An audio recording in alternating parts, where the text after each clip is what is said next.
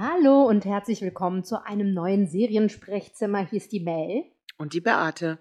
Wir reden heute über die dritte Staffel von Babylon Berlin, die am 24. Januar auf Sky startet. Beate, sechs Folgen haben wir gesehen, ne? Mhm. Zwölf wird es geben. Erstaunlich viel diese Staffel. Was glaubst du, woran das liegt? Ich glaube, ja, vielleicht einfach, dass sie, ja, ehrlich gesagt, weiß ich es nicht. Keine Ahnung, warum es diesmal so viele Folgen gibt. Vielleicht. Davor immer nur acht, ne, pro Staffel. Ja. Ich habe überlegt, ob das vielleicht einfach am Erfolg, ähm, dass man denkt, no, da können wir halt irgendwie nochmal vier Folgen mehr. Oder an der Vorlage vielleicht. Das, ja, das vielleicht, naja, sie machen ja schon ziemlich viele Fässer auf. Also Nebenschauplätze. Also man muss ja überlegen, wo, worauf diese ganze Geschichte da ja zusteuert. Also wir reden ja jetzt, wir sind ja konkret vor der Machtergreifung der Nazis. Und das wird ja ein Riesenblock. Also das ist ja ein Riesenthema, was dann Mhm. alles überlagern wird. Und in diesen Folgen, den sechs, die wir bisher bekommen haben, hast du ja schon so viele Nebenkriegsschauplätze neben dem Mord, der passiert, der aufgeklärt werden soll. Dann hast du eine Bankenkrise, du hast ähm, Okkultismus, äh, du hast Feminismus weiterhin, ähm, du hast äh, also aber eigentlich auch Stummfilm sieht man, ne? So. Stummfilm, Ja. die Veränder also der, der Sprung vom Stummfilm zum Sprachfilm. Du hast äh, eine Veränderung in Berlin, be- wirtschaftliche Veränderungen. Du hast gesellschaftspolitische Veränderungen. Also das wird ja immer mehr, Hm. was da äh, auch die der Umsturz, der ja bevorsteht, äh, Militär, äh, die politische Landschaft, die sich komplett verändert, die Nazis, die anfangen, das alles zu unterwandern. Das sind ja so viele Themenbereiche.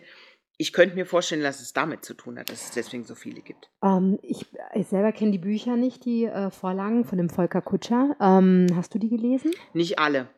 Ähm, ich habe überlegt, ist denn die erste, ähm, also die ersten beiden Staffeln basieren die auf dem ersten Roman? Soweit ich das weiß, ja. Der kalte Fisch. Genau, und jetzt der stumme Tod Mhm. ist jetzt die dritte Staffel. Vielleicht hängt das ja damit zusammen, dass die halt irgendwie, die hatten 16 Folgen für einen Roman und jetzt haben sie zwölf Folgen für den zweiten. Kann Ja, das das könnte kann auch auch sein. sein, ne? Dass, auch dass sich das ein bisschen an der Vorlage orientiert. Ist ja jetzt auch gar nicht so relevant, aber trotzdem auffällig gewesen, dass es einfach vier Folgen mehr sind in dieser Staffel, die wir aber tatsächlich noch nicht gesehen haben. Wir haben wirklich nur sechs Folgen gesehen und können halt jetzt unser Seriensprechzimmer auch nur besprechen über die Folgen, die wir gesehen haben. Was war denn dein erster Eindruck, Beate? Ähm, sie tun gut daran, dass die Lotte weiter viel, also sehr stark im Mittelpunkt steht, weil sie für mich die interessanteste Figur Ja. ist. Sehe ich genauso. Also das, das Problem hatte ich bei der ersten Staffel, weil mir das zu lange gedauert hat, bis sie in den Fokus rückt. Also ich mochte eigentlich die Serie erst ab der zweiten Staffel richtig gerne, weil sie einfach immer wichtiger wurde.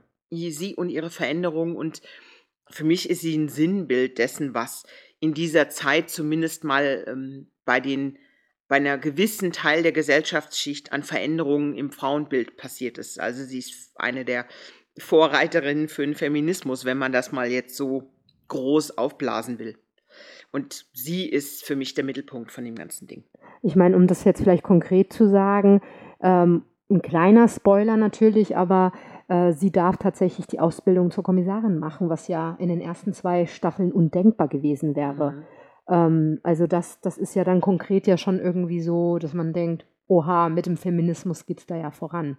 Und zwar in ihrem, also glaubst du, dass das echt ist? Also das, da, da gab es da Frauen, die das schon durften Naja, oder ist das fiktiv? Sagen wir mal so, weil wenn wir an, die, an diese Zeitspanne der Weimarer Republik denken, zwischen den beiden Weltkriegen, dann gab es natürlich die Bohème und es gab die, die etwas gebildeter waren, es gab die Künstler, die Musiker, die Bildhauer, die Schriftsteller, die in den Großstädten zumeist gelebt haben äh, und es gab die, die Schicht, die einfach mehr Geld hatte.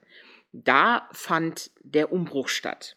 Die Frauen, die normalen Frauen, lebten, wie wir ja wissen, der Großteil der Bevölkerung in bitterer Armut. Ähm, die, was haben für Jobs haben die Frauen gehabt? Äh, Also man sieht es ja auch zum Teil in, jetzt in, den, in der neuen Staffel. Sie waren Huren, ähm, sie waren Hausmädchen. Sie hatten also definitiv nur Jobs, wo sie eher untergeordnet waren. Vielleicht waren sie mal eine Stenotypistin. Ja. Aber die, die wir immer, das Sinnbild, was wir immer von, den, von der Weimarer Republik haben oder was jetzt auch überall immer wieder kolportiert wird, sind ja die, die, die Frauenbilder, die in einer bestimmten Schicht gezeigt wurden. Die Künstler, die Schriftsteller, äh, die, die, die Denker, die Denkerinnen. Das war aber nicht die Mehrzeit der Be Mehrheit der Bevölkerung. Ja. Das war nur ein kleiner Teil. ja.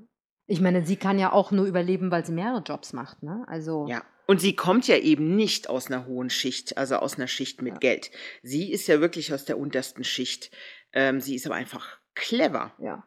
Sie ist clever und hat einen sehr starken Willen und sie ist neugierig und sie will lernen. Und das ist das, was, glaube ich, der Rat ja relativ schnell spürt. Da musste ich immer denken an die Situation bei Mad Men ja zwischen der stimmt. Figur von Stimmt. John Hamm und, Und Peggy. Peggy.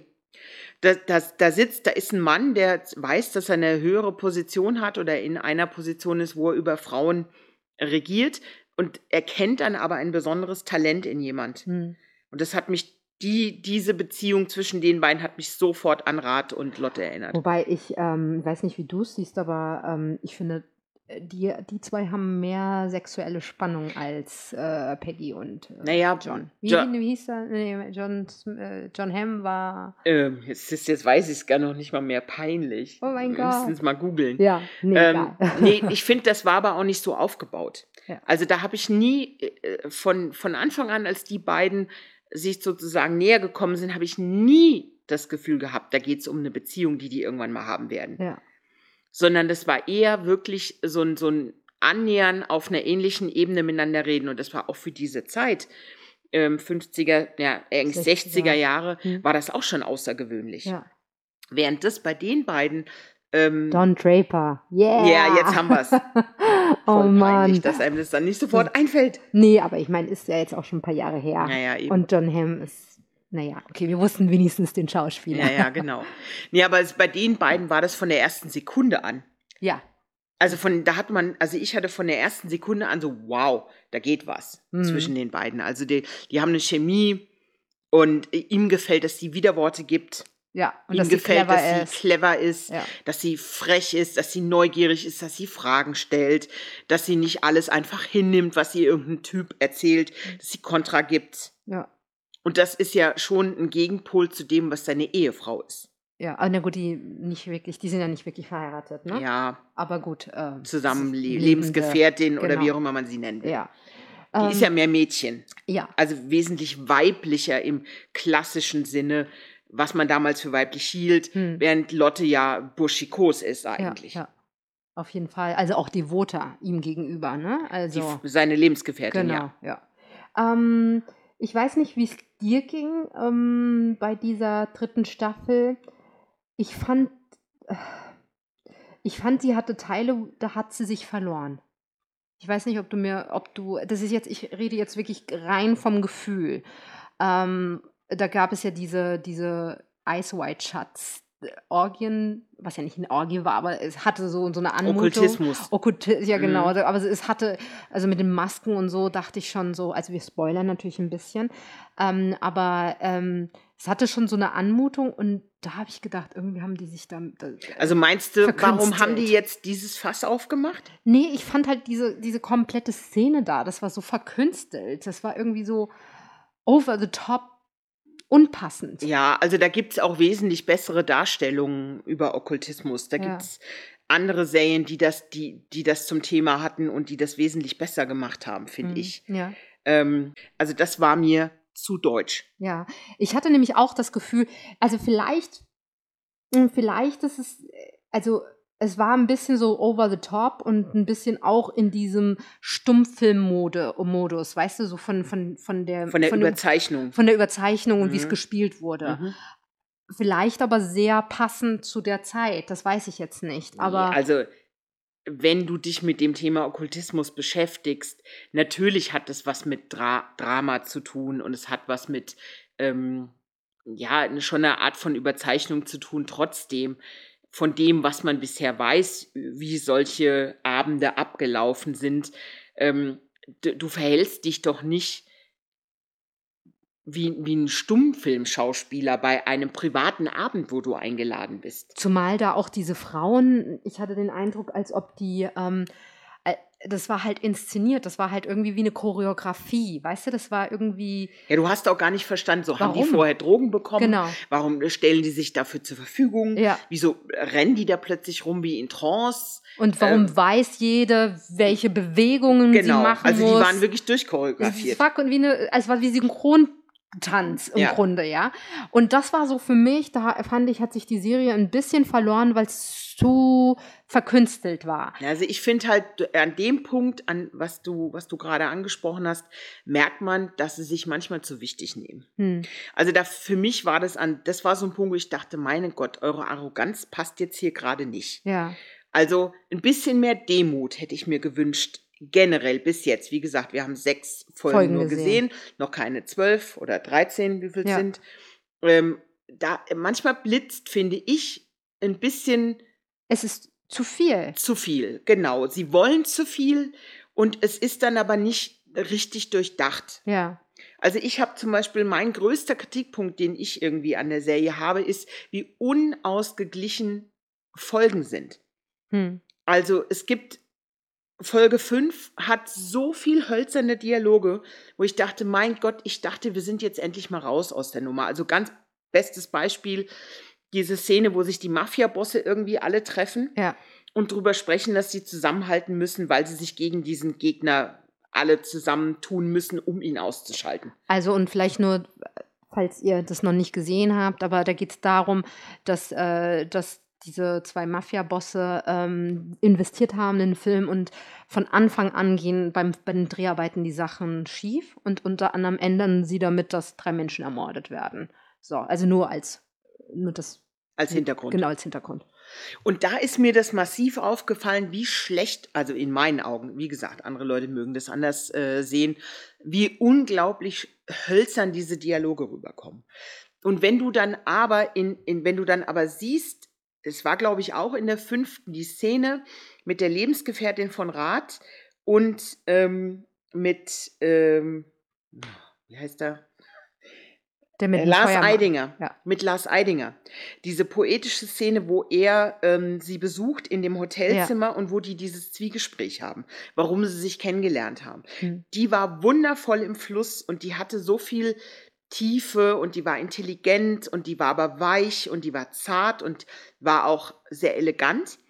Und kurz vorher hast du dieses, dieses völlig hölzerne Gespräch zwischen diesen Mafia-Brüllaffen, Hm. was, äh, wo ich dann denke, was ist denn das für ein Fluss? Ja. Also das ist mir während der gesamten, während allen äh, Babylon Berlin Staffeln bisher immer wieder aufgefallen, Ja. dass ich manchmal dachte, es ist nicht im Fluss, weil ich dachte, wie viele Leute haben denn da dran mitgearbeitet? Hm. Also wer hat, wie viele Leute haben denn eigentlich jetzt bestimmt, da hatte ich manchmal das Gefühl, da, da sind zu viele Leute dran und jeder will was einbringen. Ja, und tatsächlich hatte ich die Gelegenheit, äh, die sind ja drei Autoren und drei Regisseure, ähm, zu befragen, wie sie denn tatsächlich so eine Folge ähm, bearbeiten und oder wie sowas entsteht.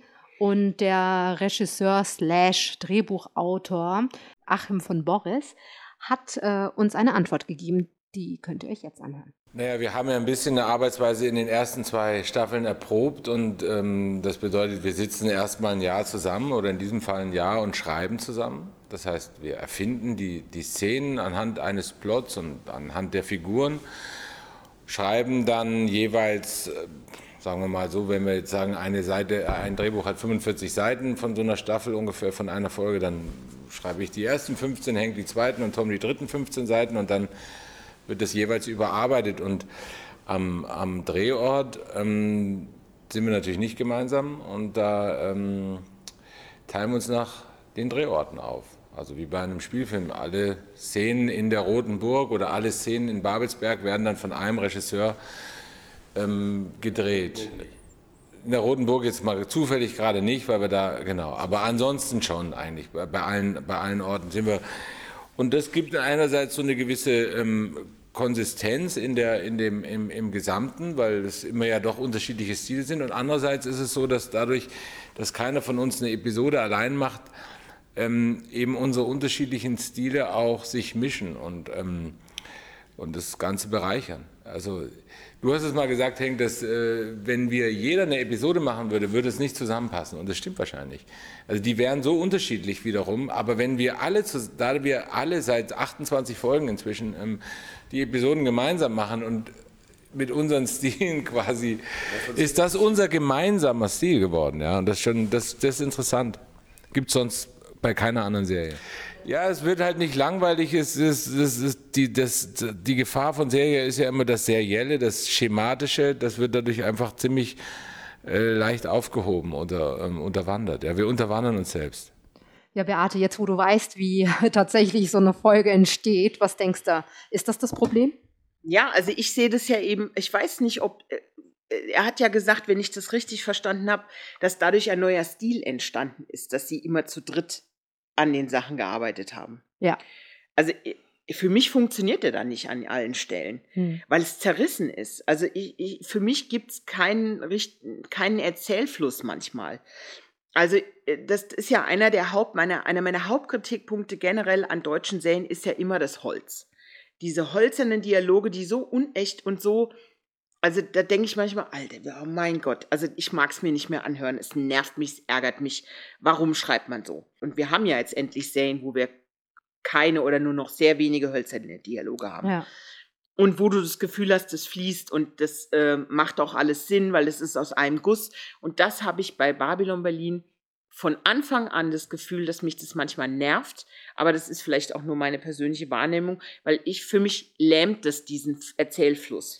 Tatsächlich habe ich manchmal das Gefühl, ja, ich gebe dir recht. Ähm, ich fand es zum Teil innovativ, also dass ich auch dachte, so, boah, ich, also ich konnte es nicht, ich konnte es nicht wirklich ähm, greifen, greifen und, und Ding, also so ein so Ding festmachen, wo, woran es liegt, dass der Fluss unterbrochen ist. Aber ich dachte, vielleicht ist es mit Absicht und dann finde ich es ganz innovativ. Aber ich muss sagen, dass es mir in dieser dritten Staffel manchmal auch ein bisschen zu viel war. Also ähm, das, das gab es Momente, die ich großartig fand, die ich gefeiert habe. Und dann wiederum dachte ich so, mm, I don't know, also jetzt habt ihr mich ein bisschen verloren wieder. Also da finde ich es viel, viel auffälliger als in den ersten zwei Staffeln. Aber vielleicht, weil es da noch neu war und jetzt mittlerweile hat man sich dran gewöhnt. Ja, also ich fand es zum Beispiel in der zweiten besser. Ja. Also ich fand, dass es, fand ich, dass es, dass es besser im Fluss war. Und jetzt in der dritten dachte ich am Anfang, wow, jetzt haben sie es hingekriegt. Und dann kommt die fünfte. Und dann dachte ich, nee, jetzt fallen sie gerade wieder zurück in ihre alten Muster, dass es doch wieder Dialoge sind, die ein bisschen schleppend sind und die hölzern sind und so. Und dann hast du aber immer zwischendrin und gerade die, die, die Lines, die der Lars Eidinger hat. Ja. Das sind die wirklich interessanten. Ich erinnere mich, ich glaube, dass, ich weiß nicht, ob es die erste oder zweite Folge ist, wo er im Auto sitzt. Und im Auto sitzend darüber spricht, dass er in Therapie ist. Ja. Und dass seinem Mitfahrer, der mit ihm in der Limousine ist, erzählt, dass er, was ist Schizophrenie? Habe ich, weiß ich jetzt nicht. Müsste man nochmal genau ja. hinhören, wo er dieses Krankheitsbild erklärt. Hm. Und das aber in in einem beiläufigen Ton, als wäre das alles völlig normal. Ja. Das fand ich unglaublich, diese Szene. Also die war so gut geschrieben und die war also perfekt. Also die war wirklich unglaublich. Und jetzt auch wieder diese Szene mit, ähm, mit der Lebensgefährtin von Rath, diese, diese sehr ähm, poetische Szene, wo die hm. da über ihre Beziehung, nee, kann man es ja noch nicht nennen, man, oder weiß man nicht so. Anfang ihrer blumende, hm. sprießende Beziehung, keine Ahnung, ja. wie man das nennen soll. Das fand ich auch bemerkenswert. Ja. Und was ich auch gut finde, sind die Szenen mit, wie heißt er denn? Ich nenne den immer den Obernazi. Ähm, ähm, mit ben, Benno Fürmann. Benno Fürmann. Auch seine Szenen finde ich richtig gut. Ja. Also fast alle diese Szenen, die er hat, sind sehr, sehr, sehr gut geschrieben. Was ich ganz schlimm finde, sind eigentlich fast alle Szenen, die die Mafia-Bosse betreffen. Okay. Durchgehend von der ersten Sekunde an, als die aufgetaucht sind, bis jetzt hat sie es nicht verbessert, finde ich alle nicht gut. Selbst mit dem neuen äh, Akteur sozusagen, der dazugekommen ist. Nö. Der aus dem Knast kam. Ja, ja, ne? klar. Ja. Nee, äh, auch der ja. ist, finde ich, schwach. Ja. Ähm, ich habe ich hab ein bisschen das Gefühl, dass es zu viele Themen sind. Ja. Ähm, dass da einfach, also eine kleine Vereinfachung. Also ich, ich es ist ja auch so schwer. Ähm, also wir haben es ja auch schon drüber unterhalten. Ich weiß gar nicht, ob es den Bruder Arno wirklich gibt, ob der wirklich am Leben ist. Oder sind das alles nur seine Hirngespinste? Was denkst du mittlerweile? Wir haben ja jetzt ein paar Folgen mehr als als wir uns darüber unterhalten hatten, hatten wir nur vier Folgen gesehen. Naja, ich weiß ja nicht, wieso ist er denn jetzt eigentlich von den Drogen runter? Ja. Nur weil er Therapie, weil das war ja in der fünften oder sechsten Folge, hat doch der Mafia-Boss zu dem das doch gesagt. Mhm. Wir sind ja von den Drogen runter, weil es den gibt. Also mhm. weil der uns, weil der, also da hat er nicht gesagt, dein Bruder, sondern weil der eine ihn therapiert hat. Ja, aber auch diese Figur ist für mich immer noch nicht so ganz greifbar. Nee. Was, wer ist das? Was macht der? Ja. War, ist das nicht der Bruder? Also ich, ich, also für mich war das, äh, es war so eine Figur, aber ich habe überhaupt nicht verstanden, was ich verstehe. Das, ich, ich also, verstehe diese Figur komplett gar nicht. Nee, ich auch nicht. Also, also steht nicht. die als Sinnbild für irgendwas? Ist es wirklich der, der Bruder? Bruder? Ist es eine andere Figur? Also das habe ich nicht kapiert. Also für mich war auch nicht die Erklärung, also in, in der ersten Staffel und in Teilen der zweiten ist ja klar, der ist abhängig. Ja. Der nimmt diese Drogen wegen den traumatischen Kriegserlebnissen, die er irgendwie ja. hatte um das zu verdrängen und deswegen nimmt er diese starken Drogen und ist abhängig. Hm. Und er wirkt ja auch immer gehetzt und verschwitzt und also wie ein klassischer Drogenabhängig Klar. mit dunklen Ringen unter den Augen und er spielt es halt fantastisch. Ja. Ähm, nur plötzlich ist, äh, taucht es gar nicht mehr auf. Hm. Plötzlich ist es nicht mehr da. Warum ist es nicht mehr da? Und es wird nur so in diesem Nebensatz, ne? Ja, so. es, es, wird nur immer so angedeutet. Dass der weg dass die Drogen wegtherapiert wurden. Genau, also. und damit ist es dann. Von einer passiert. Figur, wo wir nicht wissen, ob die real ja. ist oder nicht, nur weil er. Ja. Jetzt, wo der Mafia-Boss das irgendwie auch thematisiert hat, dachte ich, okay, vielleicht ist es doch nicht alles in seiner Fantasie, vielleicht ist doch. Also, das ist auch so eine für mich sehr ein schwieriges Thema, was ich aber irgendwie noch, weil es so gut geschauspielert ist, auch reizvoll finde. Ähm, nicht immer alles zu verstehen und nicht immer alles zu wissen, finde ich, kann man mal haben, aber dann sind es mir doch zu viele Themen die da jetzt gerade. Äh ja, es wird ja, ich habe es ja zu Anfang schon mal gesagt, es wird ja jetzt nicht weniger. Also ja. wenn du das im politischen oder historischen Kontext siehst, du weißt ja, was ja auf die Leute zukommt. Mhm. Das ist ja auch das, ähm, was Volker Bruch gesagt hat im Interview. Die Leute wissen ja nicht, was für eine Zukunft sie haben. Wir als Zuschauer wissen es, weil wir, weil wir ja 2020 uns diese Serie angucken. Ja. Wir wissen, wie die Geschichte ist. Die Figuren wissen das ja nicht, was auf die zurollt. Klar. Ja. Ähm, es, es, es, es ist natürlich eine unglaublich spannende Zeit, weil die Veränderungen in der Gesellschaft waren zu dem Zeitpunkt massiv. Hm. Also, was da alles in Bewegung gekommen ist. Ja. Also in, in allen Bereichen der Gesellschaft, da, da sind solche riesigen Umbrüche passiert. Natürlich ist diese Zeit total spannend. Ja. In, in jedem Bereich der Gesellschaft oder auch der Politik oder der Wirtschaft. Das ist ja Wahnsinn, was da alles abgegangen ist in dieser Zeit. Und dass es natürlich so eine Versuchung darstellt, oh super, das packen wir jetzt auch noch mit rein. Ja. Verstehe ich. Nur man muss echt aufpassen, dass man sich nicht verzettelt. Und natürlich haben sie dann ja auch noch so eine Buchvorlage, denen sie wahrscheinlich auch ein bisschen gerecht werden wollen, obwohl sie sich natürlich nicht komplett an allem, also ich habe die Bücher jetzt nicht gelesen, aber äh, beim Interview wurde, hat der Tom Tick war das gesagt, dass sie natürlich versuchen, dem so Tribut zu zollen, aber ihre Bücher sind unabhängig von, also die Drehbücher sind unabhängig von der Vorlage. Naja, ich glaube, die Reise von, von dem Rat ist etwas, was man so wie so einen roten Faden, also welche Reise er hat, oder welche Rolle Lotte ja auch eigentlich in den ja. Büchern hat. Das ist ja ein, auch in den Büchern ein, die wichtigste Figur. Ja. Und ich bin mal gespannt, ob sie, was die Beziehung, die mögliche Beziehung zwischen Rat und Lotte angeht, die ja in den Büchern ganz, einen ganz großen Teil einnimmt, ob sie das, wie gesagt, wir haben nur sechs Folgen gesehen, wir wissen nicht, was noch was passiert. Noch passiert. Ähm, weil das in den Büchern das Kernthema ist, hm. eigentlich. Und ach so, das wusste ich gar nicht, dass mhm. das ein Kern das ist ein ah. Riesenkernthema, ja. äh, finde ich. Aber natürlich äh, ist es immer schön, der, bei Serien mit der Spannung zu spielen. Ne? Also das kann man ja über, über Staffeln hinaus äh, verzögern. Ja, so, das, du hattest ja in den, na wohl doch in den Büchern ging es, soweit ich das nachgelesen habe, ich habe ja nur den ersten Roman komplett mhm. gelesen. Ich habe mich eingelesen, was ich im Netz finden konnte über den Rest. Der Romane, ähm, das ist ja schon was, was du aufbaust. Du kannst ja nicht eine Beziehung zwischen zwei Figuren Mhm. von vornherein anfangen lassen. Die muss ja erstmal sich entwickeln. Klar, die muss sich entwickeln. Und das machen sie ja jetzt eigentlich in der Serie auch. Du hast ja da immer mal zwischendrin so kleine Szenen, wo er ihr, was weiß ich, in diesem Paternoster, diesem alten Aufzug, der da immer hoch und Oh, runter fährt, wo die, beiden nebeneinander Szenen stehen toll. und, und er dann immer so, wir gehen essen, oder? Ja. Also und den, in dem Moment merkst du ja, okay, da ist Da irgendwie. ist irgendwie. ne, ja, so. Die haben eine tolle Chemie, die zwei. Ja. Also die zwei finde ich auch so vom schauspielerischen. Wobei eigentlich gibt's. Ja, sie haben, es gibt ein paar Figuren. Ich finde, wie Ja. gesagt, die Mafia-Leute alle furchtbar. Ja. Also ich finde nicht, dass die, das ist mir, das, die, die, ich nehme denen gar nichts ab. Mhm. Also das ist für mich, die funktionieren für mich nicht richtig, die Figuren. Ich fand die, die äh, Figuren ein bisschen schwierig, die halt diesen Stummfilm, Ja, äh, oder beziehungsweise es ist ja kein Stummfilm mehr, aber weil ich finde Also, halt, äh, klar, sie wollten Schauspielern halt dieser, wie vor allen Dingen der eine, also der Mann von der, von der Schauspielerin, die, die ermordet wurde. Genau. ähm, dass der natürlich ein etwas vergeistigter Typ ist, der ein bisschen exzentrisch und äh, ein bisschen schräg ist, okay. ja.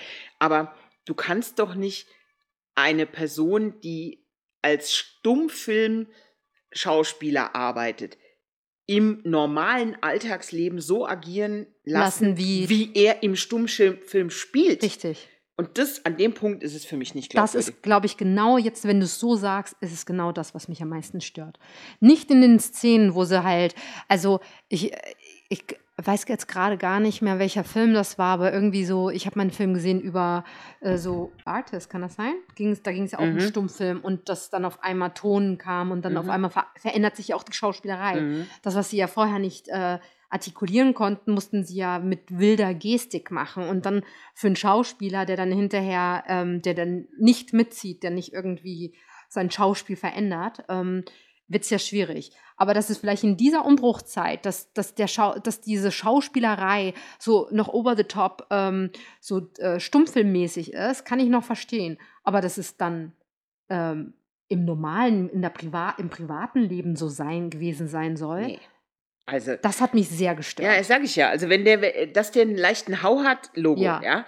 Äh, Du musst dir nur mal, guck dir an, berühmte Musiker, ähm, die, da sind auch ein paar völlig weggetreten und Mhm. vergeistigt, wo du denkst, was mit dem, wie sind der unterwegs, ja. Ja. Also, aber das war zu viel. ist zu viel. Das nimmt, nimmst, also ich Ja. habe es nicht abgenommen. Ja. Ich habe da gesessen und gelacht. ja. Ich sagte, Alter, jetzt Also ja, ist- für mich hat diese eine komplette Szene, die wie gesagt, ich nenne sie Ice White Shut Szene, Ja, also, ja, obwohl sie nicht damit lächerlich. zu tun hat, aber irgendwie hat es so ein bisschen diese Anmutung gehabt. Ja. Äh, Das war, also da haben sie mich ein bisschen verloren in der, in der. Ich bin froh, dass es danach auch wieder normal geworden ist. Ähm, aber da haben sie mich ein bisschen. Und sag mal, noch eine Szene, äh, die, ich- die ich ganz kurz. Ähm, da ist ja der Fotograf in diesen Archiven, ne? Ähm, und äh, in geheimer Mission versucht dann irgendwie diese Dokumente, die ja streng geheim sind, zu fotografieren. Mhm. Ähm, warum ist er so nervös? Also, ähm, der, das, fand, das hat sich für mich nicht so ganz erklärt. Und dann auf einmal machen sie aus dem, Spoiler, Spoiler, einen ehemaligen Stricher. Also dann haben sie dem auf einmal so eine andere Background-Story gegeben, die irgendwie unerwartet kam. War das einer von den, von denen, die auf der Liste stehen? Nee, er, äh, er agiert für Rat und geht in ein Archiv und Ach, ähm, der, genau. der, okay. Genau, der Fotograf, ne? Der, Ja. ähm, und der macht dann heimliche Fotos und ist aber schon so super übertrieben nervös. Ähm, und dann ist dann dieser, dieser, keine Ahnung, Empfangsmann oder Security-Chef oder wie auch immer und, äh, und sagt, ich kenne dich doch, du warst doch früher Stricher. Und dann muss der dem einblasen. Mhm. Das So- fand ich auch so eine ganz komische ja, Szene. Also, ja, ich weiß nicht, die, also die fand ich auch nicht so richtig glaubwürdig. Die war nicht so, ja, das war irgendwie so, wo du dachtest, okay, äh, warum? Wofür habe ich diese Szene gebraucht? ja. Also, Also was, wa- also ich weiß ja nicht, du hast, hast du jetzt die sechs Folgen oder hast du Äh, fünf geguckt? Ich habe fünf Folgen gesehen, wobei ich die sechste angefangen habe ähm, und nicht ganz geschafft habe. Okay. Ja. Du hast aber schon das gesehen, dass der diese Liste Genau, abgearbeitet hat. genau. Und ähm, Die hat er, das war ja die Liste, die er fotografiert hat Ja. in den Archiven. genau. Ähm, und da, äh, da, ne, so, da war er auch so nervös, ob er erwischt wird, aber ich meine, keine Ahnung, der, der war ja nicht zum ersten Mal in den Archiven. Also Nee. das, hat, das hat sich für mich nicht so erklärt. Ich finde Nee. halt, alles, was sich nicht so erklärt, ist dann erstmal, wo ich denke, habe ich was verpasst? Muss ich mir nochmal angucken? Also schwierig. Da gab es einige, einige Szenen. Okay, äh, ich kann vielleicht jetzt erstmal ganz kurz so resümieren. Mir hat eigentlich die dritte Staffel ganz gut gefallen, die sechs Folgen, die ich bislang gesehen habe, aber sie hatten einige Szenen dazwischen, wo ich dachte, hä? Und warum? Und das hat es irgendwie dann gedrosselt. Ja, ich weiß, ich, ich finde immer so schade, wenn du in einer Serie siehst, dass die Potenzial verschenkt. Ja. Und das haben die wieder gemacht. Also die, die haben, finde ich, Teil ihres Potenzials verschenkt, weil sie zu viel wollten. Ja, da bin ich. Und, und das ist so schade, wenn du schon so eine, eine, eine, deutsche Serie hast, von der es ja nun nicht wirklich viele gibt, die internationales Niveau haben. Genau, die also Oder die gedreht und genau, äh, die auch ein internationales Budget hat. Ja. Ja. Ähm, dann ist es so, mein Gott, Leute, reißt euch doch mal zusammen und bleibt doch bitte mal bei euch. Ja. Und macht nicht immer zu viel aus allem. Ja. Ich meine, du siehst im Kleinen, wie, wie, wie, wie wundervoll Szenen funktionieren können. Total. Mein Lieblingsbeispiel ist der Österreicher, der Journalist. Ja. Alle Szenen in allen Folgen bis jetzt sind phänomenal. Ja. Ja, weil diese, diese Figur so greifbar ist und der ist so auf den Punkt gut geschrieben. Und für mich eine der Schlüsselszenen, wo er mit seiner, mit seiner Vermieterin an diesem Tisch sitzt, Hm. beim Gulasch. Ja. Und die beiden reden. Eine Großartig. fantastische Szene und die ist so klein, ja, die ist in, das ist ja keine Welt, Nein, und trabende, große, wichtige Szene. Aber da sind sie total bei sich geblieben, völlig bei sich geblieben und bei den Figuren geblieben und haben nicht versucht, daraus großes Hollywood-Kino zu machen, Mhm. wie zum Beispiel sämtliche Szenen mit diesen, mit diesen, mit diesen Mafia-Typen. ja. Und das ist das, was es, das, ich ziehe da eine Parallele zu Deutschland 83. Mhm. Da, äh, 83 war, fand ich ja sehr rund, aber 86 da fangen sie an mit exotischen Drehorten und mit Riesensets und mit allem. Und die besten Szenen sind die, ähm, wo der Haupt, die Hauptfigur in, in einem, was weiß ich, Waffenmunitionslager irgendwo im, keine Ahnung, in der Wüste ist. Draußen wird geschossen und explodiert und er wird von einem ostdeutschen Ingenieur in so einen Bunkerraum gebracht und sie reden über eingelegte Gurken. Hm. Das war so geil, weil das total absurd in dieser Situation war. Aber das hat in Kleinen so gut funktioniert, diese, ja. diese, diese, dieses Kleinteilige, diese, dieser kleine Minikosmos, den sie für diese paar Minuten da hatten. Und das meine ich bei Babylon Berlin, wenn sie das machen. Wenn sie den Flair auch, vielleicht oder so, so das, das Authentische, was man, oder gefühlt Authentische dieser Zeit vielleicht auch mit Ja, weil es um die kleinen Leute ja auch Ja. geht. Also zum Beispiel die Szenen ähm, mit, mit ihr, die, der Angeklagten, dem Zimmermädchen, äh, Greta, ne? Greta, ähm, wo sie in dieser Gerichtsverhandlung sind und sie, sie, ähm, wie, da reicht nur ihr Gesichtsausdruck, die spielt es super. Ja, Da muss gar nicht viel geredet Mhm. werden. Und die Art, was, wo sie dann ihr Urteil bekommt und wie sie das erträgt und was sie dazu sagt, also das sind so kleine Szenen, wo ich sage, wow. das funktioniert alles sehr gut. Ja, oder wie gesagt, dies auch, was ich eine phänomenale Szene fand, war die Tochter von dem, äh, von dem Oh ja. Admiral und Die Benno die- Fürmann. Die, ja. Dieses Zwiegespräch zwischen den zwei nebeneinander am Tisch. Hm. Oder das Zwiegespräch zwischen ihr und ihrem Vater. Super, mit dem Fahrrad auch. Ne? Genau, mit Hm? dem Fahrrad, ähm, wo, wo er sie überzeugt, dass sie an dem Abend doch nochmal irgendwie die nette Tochter spielt Ja. und für, für den Rest äh, so heile Welt, Familie und so, Mhm. die, das brave Mädchen. Ja. Das sind richtig, richtig gut geschriebene Szenen. Ja. Da brauchst du nichts Großes, da brauchst du nicht, da brauchst du nicht drüber zu sein. Das funktioniert mit einem guten Schauspiel und mit wirklich guten Dialogen. Und in den Momenten ist die wahrhaftig. Ja, Und da ist sie bei sich. Und da ist sie auch bei den Figuren. ja, Und das ist das, was, was, was dann die Serie auch für mich so stimmig macht. Das ist das, was Dark in Perfektion geschafft hat. hm. In jeder Sekunde. Und, äh, und wenn sie das hingekriegt hätten, diese anderen Szenen, die wir so als nicht so stimmig oder die irgendwie over the top sich einfach anfühlen, ne? So, ähm, dann wäre es vielleicht ein bisschen runder. Also, ja. sag mal, nur mal eine letzte Szene, bevor wir unser Fazit machen, ja? Also gefühlt war das eine Vergewaltigungsszene, das war es aber eigentlich natürlich nicht, ne? Äh, zwischen Gideon und seiner Nicht-Frau, Frau. Wie fandst du die? Also die konnte ich auch nicht, also ich konnte die nicht so richtig greifen, weil pa die passt, also, also für mich ist er kein Gewalttät, äh, Gewalttäter. Also Ja. nicht, wie zum Beispiel der Mafia-Typ. Ja, Ja, wie der mit den Frauen umgeht. ja. Das ist was völlig anderes. Das passt nicht zu ihm. Hm. Also ich konnte, ich habe die Szene nicht verstanden. Ja. Was sollte die jetzt ausdrücken? Das habe ich nämlich auch nicht verstanden. Das hat mich auch wahnsinnig gestört, wenn ich ehrlich bin. Ja, also Weißt du, die Frau wollte natürlich, die wollte ihren Mann verführen, aber irgendwie. Ähm, na, warum? Also worum geht's denn dabei? Geht der Konfl es geht ja immer darum, welch, um welchen Konflikt will man Ich, hab erzählen. ich, hab ich hatte es so empfunden, wie sie merkt, dass sie ihn verliert ähm, und will mit, will mit Nähe, sozusagen mit, mit intimer Nähe, ihn wieder kriegen. Aber das, was sie bekommt, ist nicht das, was sie haben wollte. Also ich konnte das von ihrer Warte auf einmal, ich konnte es so schon nachvollziehen, dass sie halt sozusagen versucht hat, ihn irgendwie nochmal zu verführen und ne, so intim und Nähe zu schaffen. Und er ist da halt irgendwie. Ja, es war keine, Ver es war keine Vergewaltigung. Also ich, ich will das jetzt auch gar nicht, aber es hat, es fühlte sich so an von. Naja, nee, von der- ich von der- fand es eher andersrum. Also ich fand, sie ist diejenige geworden, die, die war übergriffig. Sie war übergriffig, weil er sie war wollte, nicht übergriffig, sie war übergriffig, fand ich. Aber sie, naja, also sie, sie wollte ja nicht so einen Sex haben, wie er ihr am Ende Sex gegeben hat. Ne? So. naja, also ich meine, letztendlich war ja schon. Sie hat ihn versucht zu verführen. Ich fand, ja, er war ja eigentlich schon, schon aus am- der Tür. Also Ja. er war ja eigentlich schon weg. Er war Ja. ja eigentlich schon auf dem Weg. Ich weiß nicht, was sie gedacht hat, was sie mit so einer Aktion da schafft. hm. Weil, Nähe. Ich glaube, sie wollte Nähe. ja, aber ich meine, sie, dacht, sie denkt, was sie ja auch wusste, sie ist ja auch dann gegangen. Sie, sie wusste, die verliert den gerade. ja, der, sie hat das- ihn schon verloren. Sie hat ihn schon, ja. sie hat ihn eigentlich schon verloren. Hm. Und, und das, das war eigentlich schon offensichtlich, dass sie ihn schon verloren hat. Ja. Weil er war ja gar nicht mehr präsent. Hm. Auch schon die ganze Zeit vorher schon Ja. nicht mehr. Auch ganz schlimm, wie er mit seinem, mit seinem, ist er sein Sohn eigentlich?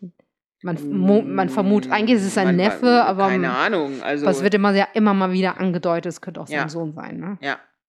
Also wie er mit dem umgeht, Ja, er hat ja, also das ist eigentlich so jemand, der äh, so ein klassischer Einzelgänger, das ist kein Familienmensch, das glaube ich nicht. Das Ja. habe ich nie, ich habe nie verstanden, warum der ne, überhaupt eine Beziehung zu irgendjemanden hat. Hm. Weil für mich war das immer eine Figur, schon immer von, seit Anfang an, wenn- als ich diese Bücher gelesen habe, der ein Einzelgänger ist und der am besten alleine bleibt. Ja.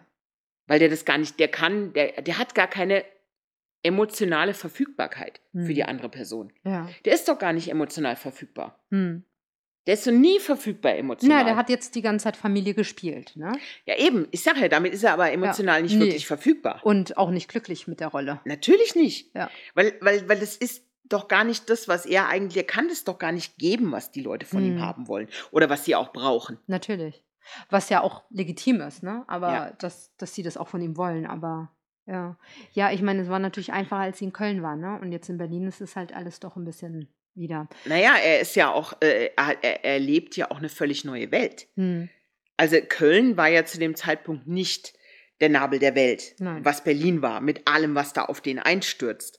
Man erinnert sich ja in der ersten Staffel, wie der mit großen Augen das erste Mal in irgendein Kabarett gegangen ist oder irgendeine Hm. Nachtbar oder dann zugeguckt hat, wie dann irgendwelche Musiker irgendwo auftauchen und sich da Leute küssen und Leute kostümiert sind und mit Masken da rumlaufen und das, das kannte der so in dem Ausmaß ja Hm. gar nicht. Ja.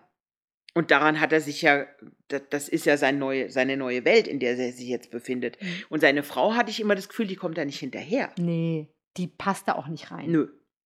Also genau, was da jetzt abgeht mit der, ähm, weiß ich auch nicht. Habe ich auch noch nicht ganz äh, verstanden, warum die jetzt da auf einmal in dem Hotel wohnt und was die da. Naja, die Frage Plan ist, sie, ist. sie hat ja, sie hat ja eigentlich keine Bleibe. Ja. Also wenn sie sich äh, entschließt zu gehen, ähm, hat sie ja kein Zuhause. Also sie kann auch in Köln nicht zurück nach Hause, oder? Das, äh, genau der Punkt ist ja nie besprochen worden. hm. Also ich kann mich nicht, vielleicht haben wir es auch überhört oder übersehen, ich kann mich nicht dran erinnern, wie die Situation in Köln geklärt wurde. Warum sie über, warum ist sie überhaupt nach Berlin gekommen? Hm. Naja, nur wegen ihm, oder?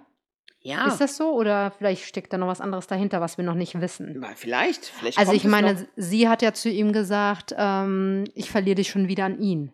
Ne? Also Mhm. sie denkt auch, dass der Arno wieder irgendwie, Arno, Arno, irgendwie auch immer, ähm, damit zu tun hat.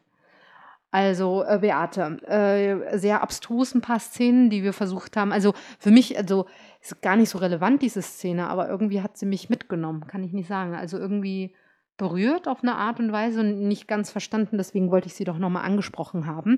Aber ähm, von den sechs Folgen, die wir bislang gesehen haben, was ist dein Fazit zur dritten Staffel von Babylon Berlin? Also es ist schwierig. Ich glaube, also dadurch, dass es so viel, dass die, dass die Folgen so unterschiedlich wirken und man nicht, also ich kann jetzt noch nicht sagen, wow, die sind für mich alle auf einem gleich hohen Niveau. Habe ich nicht. Also für mich ist dann zum Beispiel die fünfte schon eine der schwächeren in Ja. ganz großen Teilen. Die sechste wiederum ist wieder besser. Also ich, ich müsste mir wirklich zwölf, also alle Folgen angucken, um eine, aber jetzt im Moment ist meine Tendenz vielleicht bei sieben Okay, ja. von zehn. ja Bei mehr jetzt noch auch. nicht. Ich wäre jetzt auch bei sieben von zehn. Aber ähm, hatte Highlights, definitiv gute Highlights, aber ein bisschen gedrosselt durch die Szenen, die wir jetzt natürlich detaillierter besprochen haben. Wobei wir haben natürlich auch die Highlights äh, groß erwähnt. Ja, also wir müssen schon, wir müssen schon fair sein. Da gibt es schon Momente, die sind ganz fantastisch Richtig. gespielt und ganz fantastisch geschrieben. Äh, Das sind aber für mich die kleineren Momente, nicht Hm. die großen. Nicht die großen, die so aufgebauscht sind. Genau, wo du ein riesen Set hast, Ja. sondern es sind kleine Settings, es sind äh, meistens nur zwei Menschen, äh, die sehr nah beieinander sind und die eine sehr intime, ähm, ein intimes Setting, in der dann ein Dialog stattfindet. Mhm. Also die sind wirklich richtig gut. Also ich freue mich zum Beispiel der Österreicher jedes Mal, wenn der auf der Bildfläche erscheint. Ähm, das ist fantastisch. Ja. Also das ist einfach richtig gut. Und der hatte ja eigentlich, das ist eigentlich so jemand, wo ich denken würde, der bräuchte eine größere Rolle. Hm, ja, Der braucht mehr Screentime, Ja. weil der interessant ist. ja. Also ich bin auf jeden Fall auch äh, sehr gespannt, wie sich die letzten sechs Folgen entwickeln, weil ähm, offensichtlich passieren da noch einige Sachen, die ähm, Ja, Sie haben ja gesprochen über den Börsencrash. Ich wollte gerade sagen, da war noch Da- gar nichts. da hatten wir noch Richtung. gar nichts bis jetzt, Sechs, ne? genau. Und man muss ja auch mal gucken, ähm, ich bin gespannt, wann Sie Hitler einbauen, also ob Sie ihn einbauen, wann Sie ihn, Mhm. ob, ob, das, ob Sie sich das aufheben bis zum Ende Ja. ähm, der dritten. ja. Weil eigentlich kann man das, muss man das, wenn man diese Zeitspanne erzählen will, muss man sie jetzt zumindest bis 33, wenn die Machtergreifung Mhm. der Nazis kommt. Äh, wir sind jetzt bei 1929, ja, sind ja noch ein paar Jahre. Ja. Ne? Die Frage ist halt, wie weit ziehen sie das? ja. Wird wahrscheinlich, ich weiß ja nicht, ob ist schon eine vierte Staffel. Ich vermute Bestätigt? das. Nee, bestätigt ist noch nee, nicht. ne, ich habe auch noch nichts gelesen. Ja. Also ich meine, ich glaube, da müssen sie natürlich schon erstmal abwarten, wie die dritte Staffel jetzt anläuft. Aber wenn sie ähnlich dem Erfolg der ersten und zweiten, nehme ich mal an, dass die vierte im Kasten ist. Ähm, also ich hatte auch das Gefühl, dass der Regisseur und so davon ausgehen, dass wenn es gut läuft, es weitergeht. Mhm. Also haben sie jetzt auch nicht konkret, aber es war so ein Feeling. So. ähm, gut, dann würde ich ja mal sagen, wir müssen auch ein bisschen abwarten, aber wir wollten natürlich ähm, zum Start der dritten Staffel jetzt am 24. Januar auf jeden Fall mal ganz kurz äh, über diese Serie im Seriensprechzimmer gesprochen haben. Beate, es war wie immer eine große Freude. Danke, dass ihr zugehört habt. Und ähm, wenn ihr mit uns über Babylon Berlin, wenn ihr reingeschaut habt, äh, reden wollt, wir freuen uns immer, immer, immer über Feedback auf allen Kanälen. Am liebsten Facebook wahrscheinlich. Ist immer das Einfachste.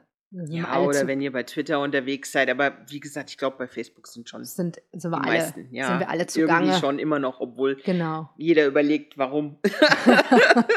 Aber ja, wir freuen uns. Ihr Lieben, bis zum nächsten Mal. Tschüss.